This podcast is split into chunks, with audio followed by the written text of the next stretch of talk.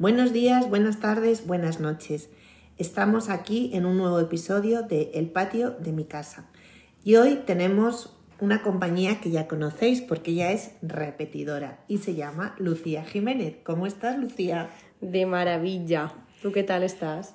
Fenomenal, aquí a punto de coger las vacaciones de Semana Santa, así que encantada de la vida. Bueno, Lucía, hoy venimos con un titular muy divertido que es Lucía y la chavalería. Eso. Me encanta. Y vienes un poco a contarnos, porque tú eres psicóloga, eres sexóloga y, has puesto en marcha un, proyecto, un, trabajo, una serie de, atenciones sexológicas para jóvenes. Entonces, la primera pregunta que nos sale es, pero ¿en serio los jóvenes necesitan hacer terapia y además terapia sexual? Ya, ¿eh? Como que suena Suena fuerte. Pues claro, o sea, si lo pensamos, mm, en la juventud, en la adolescencia, los 18, 20, 30 años incluso, realmente es cuando yo creo que tienes más vida social, más interacciones, estás descubriendo tu sexualidad, conoces un montón de gente, te cuestionas quién te gusta, quién eres, qué quieres. Entonces, en un momento de tanto movimiento en lo sexual, pues cómo no vas a tener problemas y cómo no vas a necesitar ayuda, ¿no? Si lo piensas así es lógico, lo que pasa es que suena como fuerte que alguien joven eh, necesite ayuda en algo que se entiende que, debería salir bien porque, porque es físico y es natural, ¿no? Y el cuerpo y debería funcionar. Pero en realidad, pues eh, lo psicológico influye muchísimo en, en, lo físico, ¿no? Y eso no, no entiende de edades. Vale, o sea que tiene sentido que a los chavales les pasan cosas, a los jóvenes que estamos hablando de qué edades cuando hablamos de... Bueno, realmente eh, yo me estoy refiriendo a de entre 18 a 26 años, pero bueno, entiendo que, que desde la adolescencia y cuando empiezas a tener intercambios sexuales, pues ya podríamos estar hablando de jóvenes. Vale.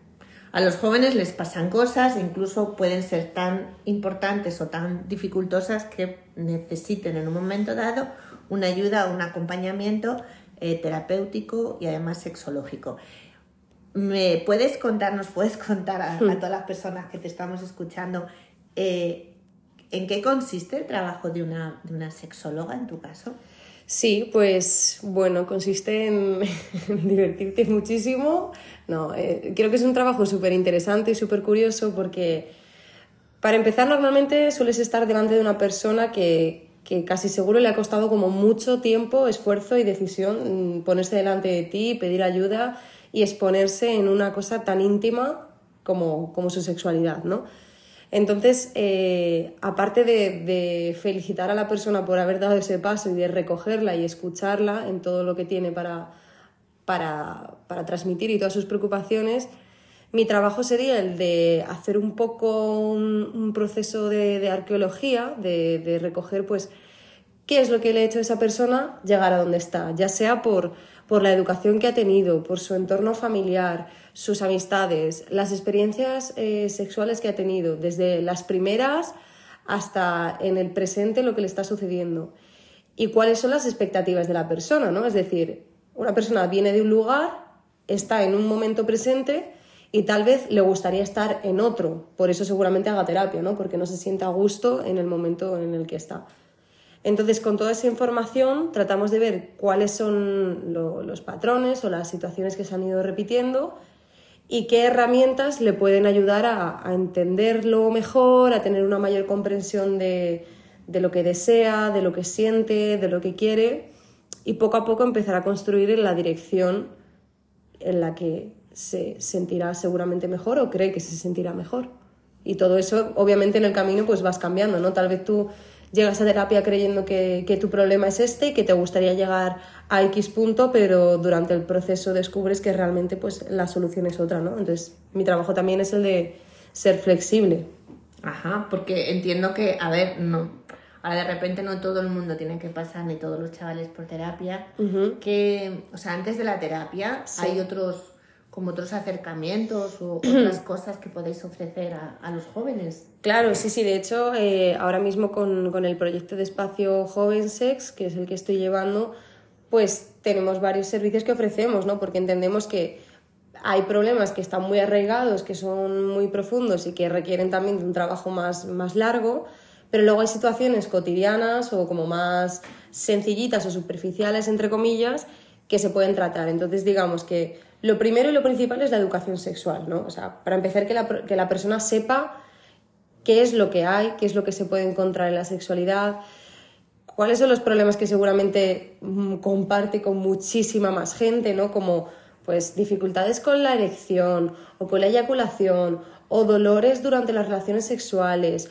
o mira, es que no llego al orgasmo o es que no tengo deseo sexual, ¿no? Todas estas cosas o ya de, de orientación, oye, que no sé quién me gusta o me gusta hombre y mujer y no sé, o quién soy. Bueno, todas estas cosas, ¿no? Entonces, lo primero para identificar un problema es que tengas conocimiento de causa. Entonces ahí la educación, dar información, dar información. Y una vez que tú tienes información, ahí es cuando puedes decidir que quieres ayuda.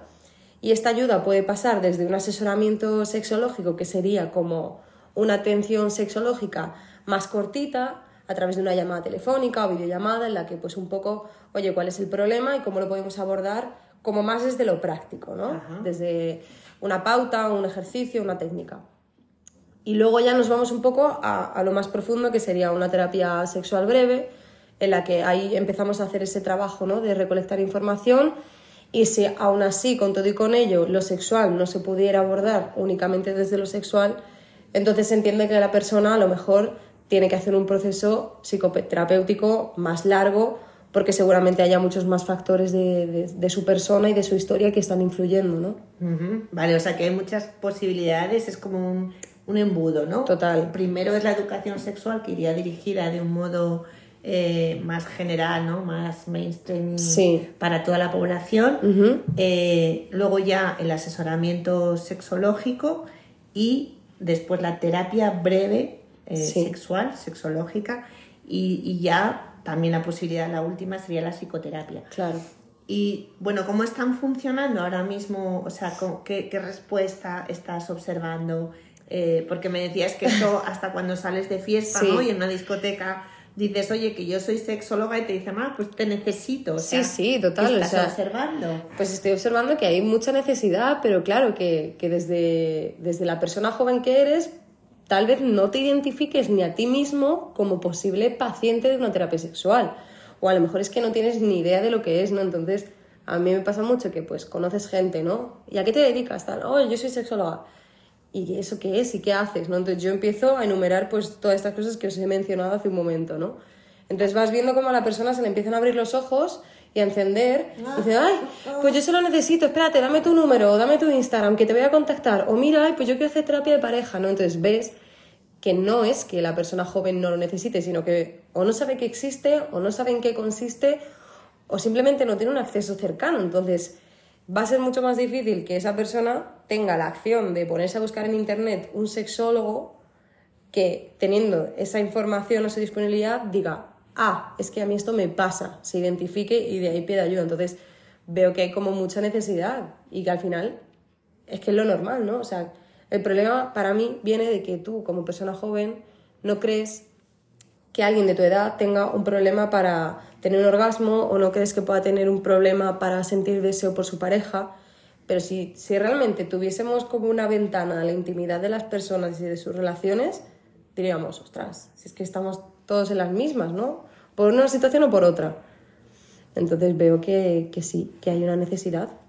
Y también como muy influida por, por las redes sociales, también creo, ¿no? Y por como las expectativas que, que se generan sobre esta performance sexual increíble, de, placer increíble y, todo perfecto y cuerpos esculpidos y bueno, pues eso, cosas que son bastante irreales y que al final generan frustración. Vale, o sea que esto que dicen ahora de que la sociedad está como mucho más sexualizada, que, ¿no? que, estamos en un plano mucho desde el consumo, desde mm. eh, consumir experiencias, ¿tú crees que entre los jóvenes también nos está afectando, que de alguna forma os estáis consumiendo? A ver, yo creo que sí, y supongo que, que habrá gente que, que, piense de otras formas, ¿no? Y creo que esto ya es una opinión más personal, Ajá. pero creo que hay un ritmo como muy acelerado en todo, todo pasa muy rápido y pasan muchas cosas todo el rato y tú no quieres perderte en nada. Entonces accedes a cuerpos, accedes a relaciones, accedes a personas y viceversa, ¿no? Acceden a ti también. Y como que no, no se hace desde yo creo que un autoconocimiento y como profundizando realmente en lo que sientes, en lo que quieres, en, conocer a una persona.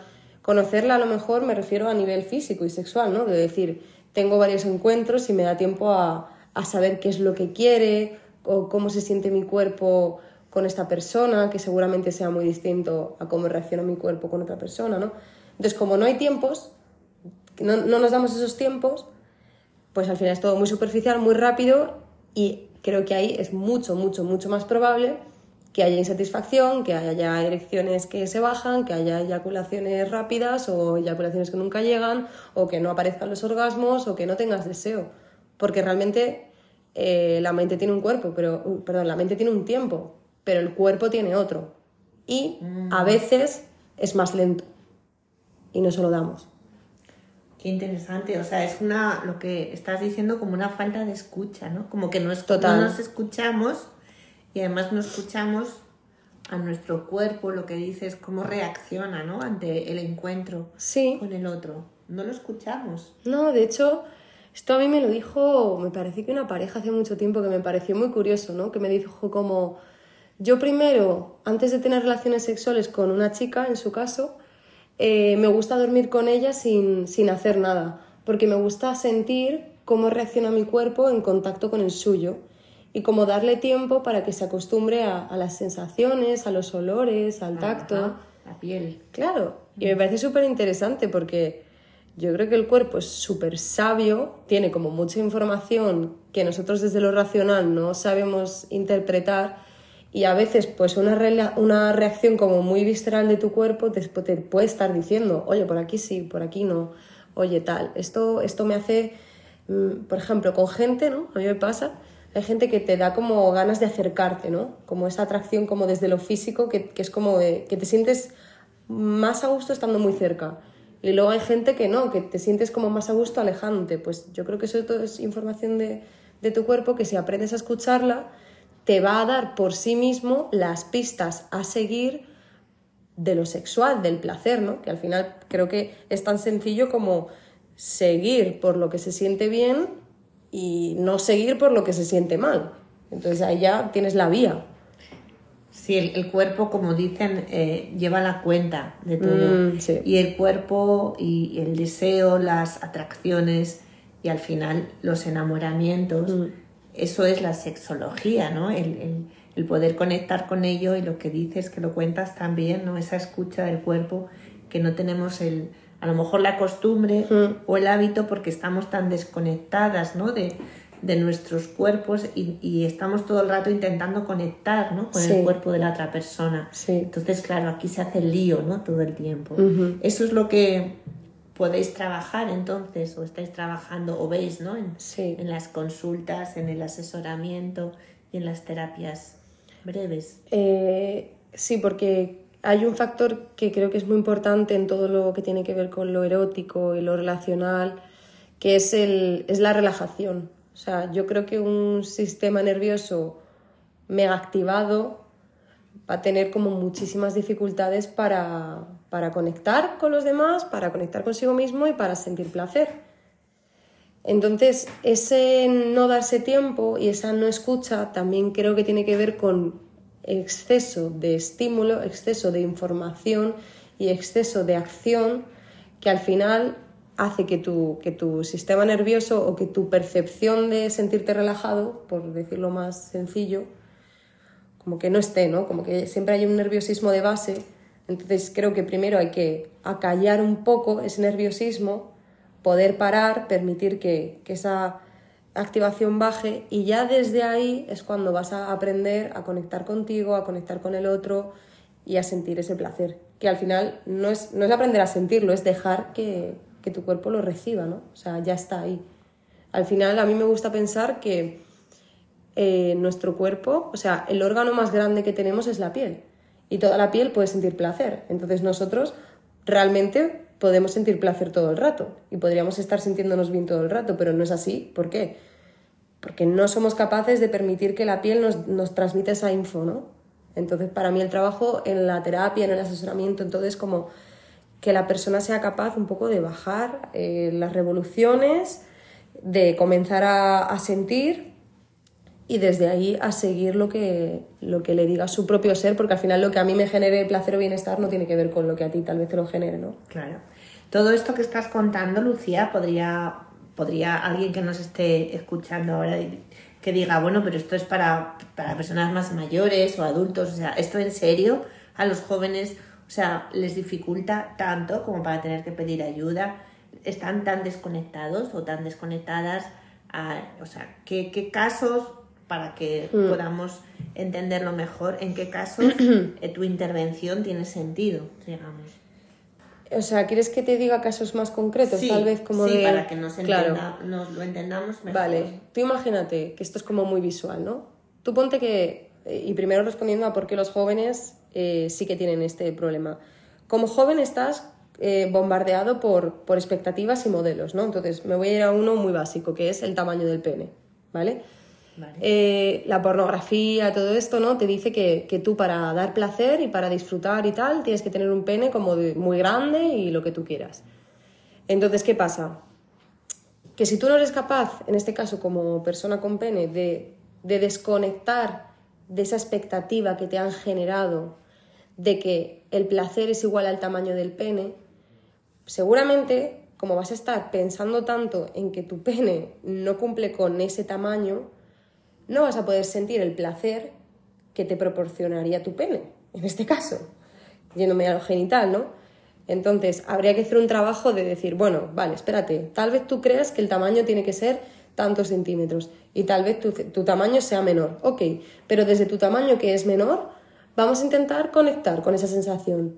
Entonces, yo intentaría abordarlo desde, vamos a hacer ejercicios, vamos a hacer relajaciones, vamos a hacer cosas que te permitan sentir el placer que te proporciona ya no solo tu pene, que también, sino todo el resto de tu cuerpo, que también, porque no solo el pene.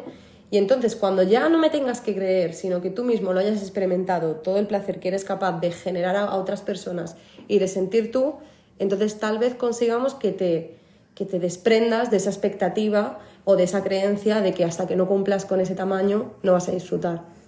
¿no? Entonces, así un poco con todo. No es necesario como cumplir con esto y con lo otro y es como más...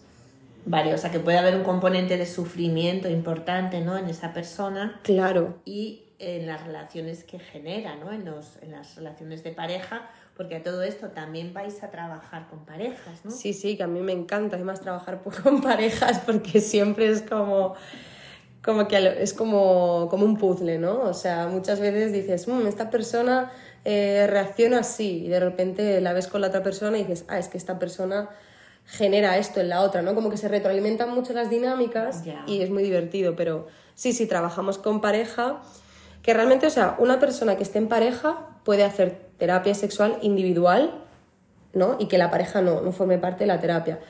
Pero yo creo que para mí lo, lo ideal es que cuando, cuando alguien se encuentre en pareja y tenga un problema, que crea a lo mejor que esa persona es solo suyo, creo que es muy interesante que esté la otra persona, porque también como que se ve la imagen completa, ¿no? Y cómo las personas nos influimos y que a lo mejor el problema se expresa en mí y en mi cuerpo, pero tiene mucho que ver contigo y en cómo nos relacionamos. Claro, porque le pasa cuando está con esa persona. Claro, es, un es- es problema en relación, pareja, claro, exacto. En relación. Vale, entonces nos va quedando como más claro que a los jóvenes os pasan cosas Sí, sí. Mm. que en un momento dado pueden ser abordadas, eh, sobre todo, ojalá desde la educación sexual, ¿no?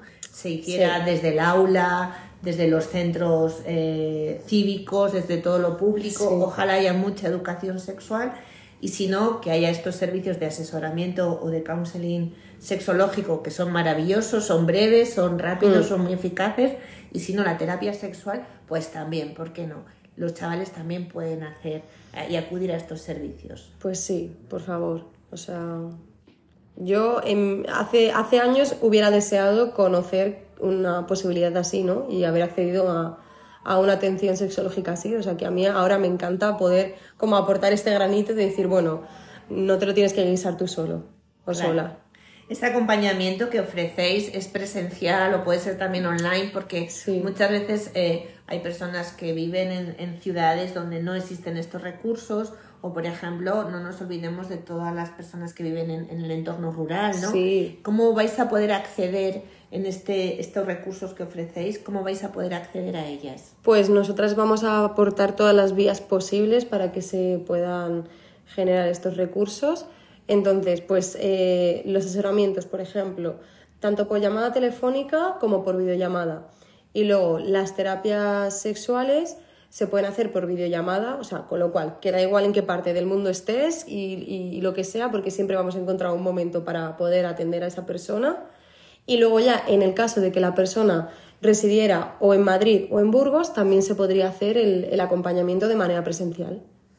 Qué bien, la verdad es que se ve que hay muchas, como una red, ¿no? De recursos Sí, sí, y, no, de, no, y de total, total. posibilidades y estamos además, entiendo que estáis abiertas a, a todas las ideas o todas las Sí. cualquier tipo de, de ocurrencia que haya de hacer educación sexual también en algún centro, Sí, en sí, sí. asociaciones con jóvenes, ¿estáis pensando en hacer algo así? Bueno, de hecho ahora eh, con Espacio en Madrid van a hacer eh, eh, en unos colegios unas jornadas de, de educación sexual y de diversidad. Y, y sí, por supuesto que estamos súper abiertas y además que es que, o sea, la primera patita es la educación sexual, sin conocimiento tú no puedes saber, ¿no? Entonces, eh, cualquier momento y, y oportunidad de, generar educación sexual, aparte de lo que estamos haciendo en redes, ¿no? Que, que eso ya por- lo intentamos cubrir, pero también la oportunidad de ir a sitios, de hablar, de compartir, ¿no? Y de generar esos espacios como seguros y de intimidad son súper importantes. Claro que sí. Bueno, pues vamos a- te iba a decir a brindar por ello. Brindemos. bueno, brindemos con nuestro café y nuestra botellita de agua. Y por último, Lucía, aprovechando esta repetición tuya, que nos encanta que repitas, y si hace falta tripitir, Sí, sí, sí, sí. Yo aquí, sí, vamos. eres súper bienvenida al patio, ya lo sabes. Nos puedes dar algunas, bueno, unas pequeñas pautas, ¿no? Para eh, Lucía y tu chavalería que te están escuchando, cómo, bueno, podrías como eh, facilitarles, ¿no? Su vida, sus relaciones sexuales, su identidad, su sexualidad. ¿Qué quieres aportarles? Pues mira, dos cosas. La primera, que habléis de lo que os preocupe en lo sexual y también habléis de lo que os genera placer, ¿vale? O sea, que habléis de ello, tanto de lo que consideráis bueno como malo. Porque hablando, pues se entiende la gente, ¿no? Y hablando, hablando te das cuenta de que, de que no te pasa solo a ti y que hay un montón de gente y aprendes un montón de cosas. Y creo que es súper importante en ese sentido.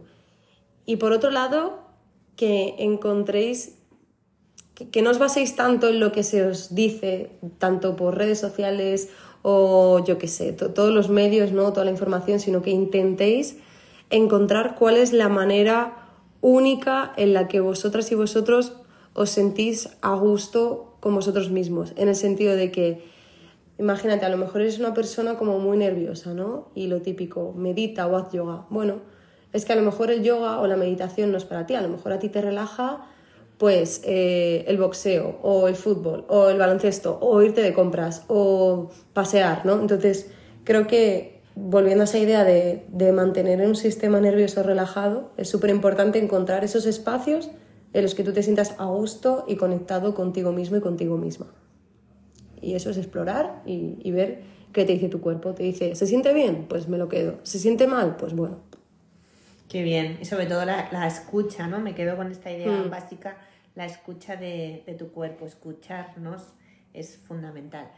Bueno, ¿cómo podemos encontrarte? Así como última pregunta, es decir, vale, venga, Lucía, genial. ¿Y qué puedo? ¿Cómo, cómo, ¿Dónde encuentra Lucía? Pues eh, a través de Instagram, en la cuenta arroba espacio jovensex, ahí es donde estamos haciendo toda esta labor de educación sexual y ofrecemos todos los servicios que hemos comentado, ¿no? De asesoramiento, de terapia sexual.